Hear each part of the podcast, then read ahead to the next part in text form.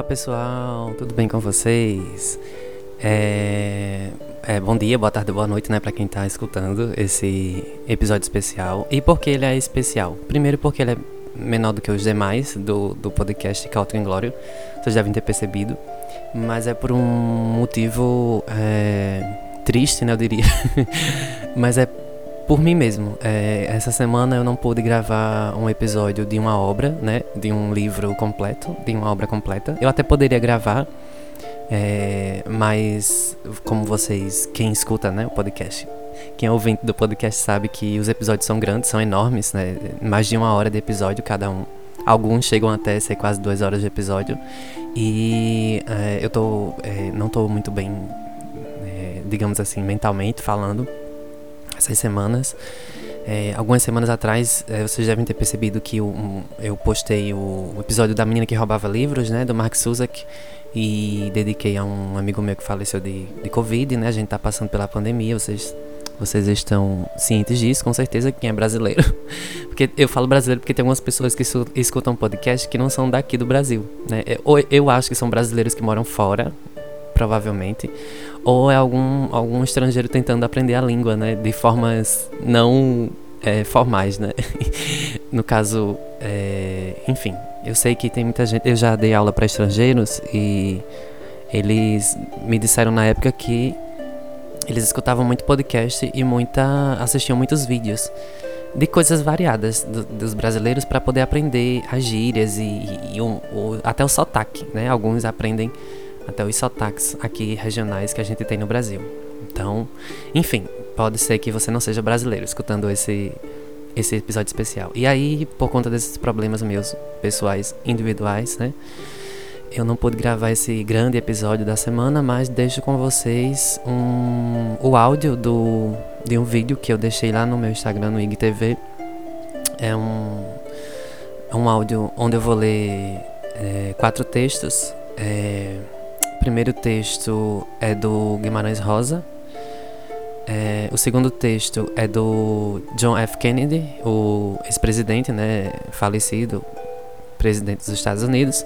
O terceiro texto é de Wagner Borges e o quarto texto do Mahatma Gandhi. Então são quatro importantes, digamos assim, pensadores e homens e filósofos e teóricos e políticos e escritores, né, cada um na sua área, que tem algo para falar do ser humano, né? Do que é ser ser humano.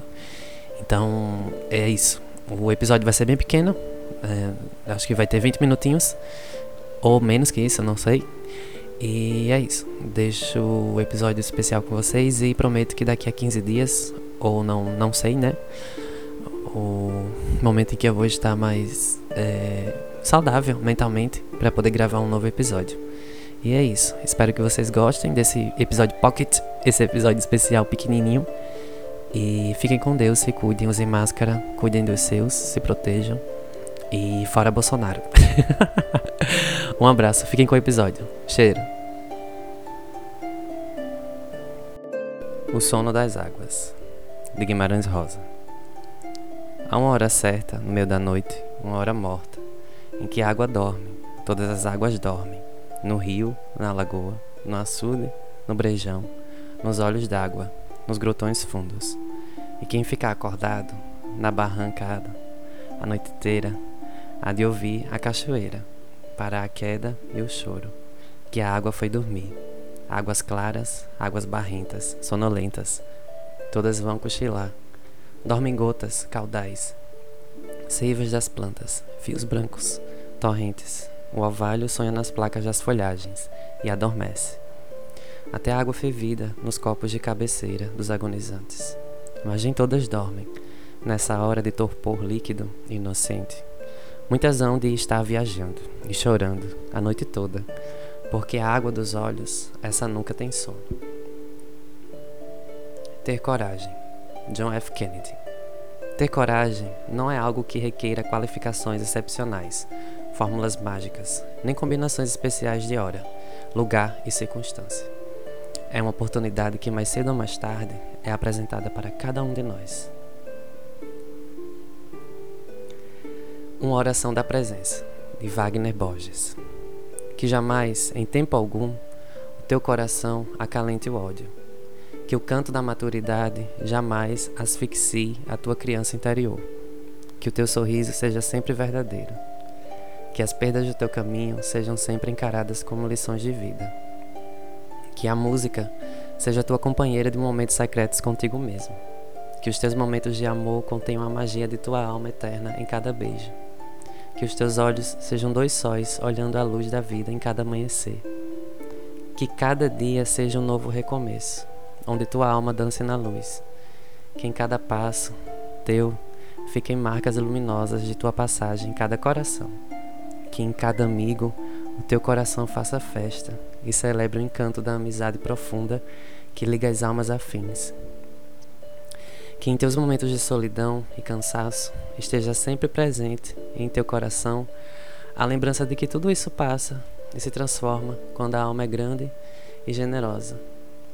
Que o teu coração voe contente nas asas da espiritualidade consciente, para que tu percebas a ternura invisível tocando o centro do teu ser eterno.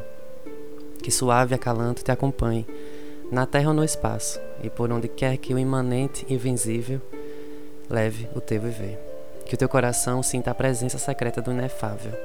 Que os teus pensamentos, os teus amores, o teu viver e a tua passagem pela vida sejam sempre abençoados por aquele amor que ama sem nome. Aquele amor que não se explica, só se sente. Que esse amor seja o teu acalanto secreto, viajando eternamente no centro do teu ser. Que esse amor transforme os teus dramas em luz, a tua tristeza em celebração e os teus passos cansados em alegres passos de dança renovadora. Que jamais, em tempo algum, tu esqueças da presença que está em ti e em todos os seres. Que o teu viver seja pleno de paz e luz. E por fim, um último texto de Gandhi, Mahatma Gandhi. Para que gritar? Um dia, um pensador indiano fez a seguinte pergunta a seus discípulos: por que as pessoas gritam quando estão aborrecidas? Gritamos porque perdemos a calma, disse um deles. Mas por que gritar quando a pessoa está ao seu lado? Questionou novamente o pensador. Bem, gritamos porque desejamos que a outra pessoa nos ouça, retrucou outro discípulo. E o mestre volta a perguntar: Então não é possível falar-lhe falar em voz baixa? Várias outras pessoas surgiram, mas nenhuma convenceu o pensador. E então ele esclarece. Vocês sabem por que se grita com uma pessoa quando se está aborrecido? Fato é que, quando duas pessoas estão aborrecidas, seus corações se afastam muito. Para cobrir a distância, eles precisam gritar para poderem escutar-se mutuamente. Quanto mais aborrecidos estiverem, mais forte terão que gritar para ouvir um ao outro, através da grande distância. Por outro lado, o que se sucede quando duas pessoas estão enamoradas? Eles não gritam, falam suavemente. E por quê? Porque seus corações estão muito perto, a distância entre elas é pequena. Às vezes estão tão próximos seus corações que eles nem falam, somente sussurram. E quando o amor é mais intenso, não necessitam sequer sussurrar, apenas se olham e isso já basta. Seus corações se entendem. É isso que acontece quando duas pessoas se amam, estão próximas. Por fim, o pensador conclui dizendo: Quando vocês discutirem, não deixem que seus corações se afastem. Não digam palavras que os distanciem mais, pois chegará um dia em que a distância será tanta, mas tanta, que não mais encontrarão caminho de volta. É isso, eu li para vocês quatro textos diferentes em retrospectiva decressiva, né? Porque eu não vou lembrar é, dos títulos agora e dos nomes, mas o último texto que eu li foi o de Mahatma Gandhi, Para Que Gritar? Texto lindo, de ensinamento. Fala um pouco da. É, do grito silencioso, né? Eu encaro assim como esse paradoxo é, entre essas duas. essas duas nomenclaturas, o grito e o silêncio. E às vezes o grito, ele é silencioso e às vezes o silêncio, ele grita, né, também. O silêncio grita. O silêncio grita em algumas em algumas ocasiões. O antepenúltimo texto Desculpa, o penúltimo texto que eu li foi uma oração da presença de Wagner Borges, né? Que ele fala é, para mim, né, na minha análise dos nossos defeitos e como a gente pode encarar. Aí ele coloca, ele coloca a, a conjunção, né, a, a questão da, da dessa dessa do pronome ou conjunção em alguns momentos, né, do que, né, que que ele sempre vai colocando condições e questões gramaticais bem interessantes em cada início de, de parágrafo, de cada frase que ele coloca, que é bem interessante, né? Os queis da vida, os porquês da vida. E aí ele ele até faz esse jogo de tirar o por, né, do que para não virar um porquê, porque justamente ele não quer encontrar os porquês, ele quer encarar os queis. Então a gente tem que encarar os defeitos ou transformá-los em. Porque defeitos todo mundo vai ter. Transformá-los em, em uma oração, justamente. Por isso que ele coloca a expressão que em cada início de. O vocábulo que, a expressão, enfim, em cada início de, de frase. Para transformar as frases em orações. Não somente porque existem verbos dentro das frases, não é uma questão gramatical, mas porque é, o que vira essa oração da presença.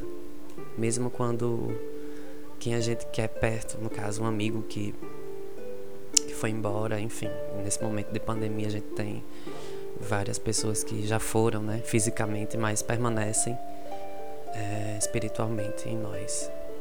É lindo demais esse texto. O segundo texto que eu li foi o de Kennedy, o ex-presidente dos Estados Unidos. E uh, não é porque eu gosto de, de, pessoas com liderança, nem essa questão fálica do, do homem poderoso e tal. Não. É porque realmente é, fala em ter coragem. E ele, e sendo o homem que ele foi, né? No caso, por alguns momentos ele foi um, o homem mais poderoso do mundo, né? Questão de que o, o os Estados Unidos é o país mais poderoso do mundo ainda até hoje, na questão política, enfim, até econômica. E o Kennedy ele foi esse esse líder, né? Mas não deixou de identificar nele mesmo algumas combinações circunstanciais das imperfeições que ele tinha que fazia ele, que o fazia ser corajoso, né? Então ele se coloca, né, como corajoso e não como um homem perfeito, como algumas pessoas gostam de parecer ser, né? Que a gente sabe que não são. E o primeiro texto, que é o que eu mais gostei, o que eu mais gosto dessa, seleção dos quatro textos aqui, foi O Sono das Águas, do Guimarães Rosa, né? Escritor importantíssimo. É, e fala das águas, a água como esse é, essa simbologia da memória e a água é lindo demais que ele faz um, uma, um jogo de, de, metáforas entre a água é, que está em todas as coisas, né? Então a água que brota da nossa lágrima, a água que brota do nosso suor, a água que está no rio, que está na lagoa, né? A água que por vezes ela, ela parece ser uma água morta, né? Em, em açudes parados e faz uma, uma, uma metáfora também com é, a nossa vida, né? E os momentos que a gente, por vezes, parece que a nossa água, entendendo. É, a gente, a gente, a gente é feito d'água, né? A gente é feito é, de água. Não sei qual é a porcentagem exata, né? Mas enfim, nosso corpo, ele é, a maioria é feito de hidrogênio, de água, né? Enfim.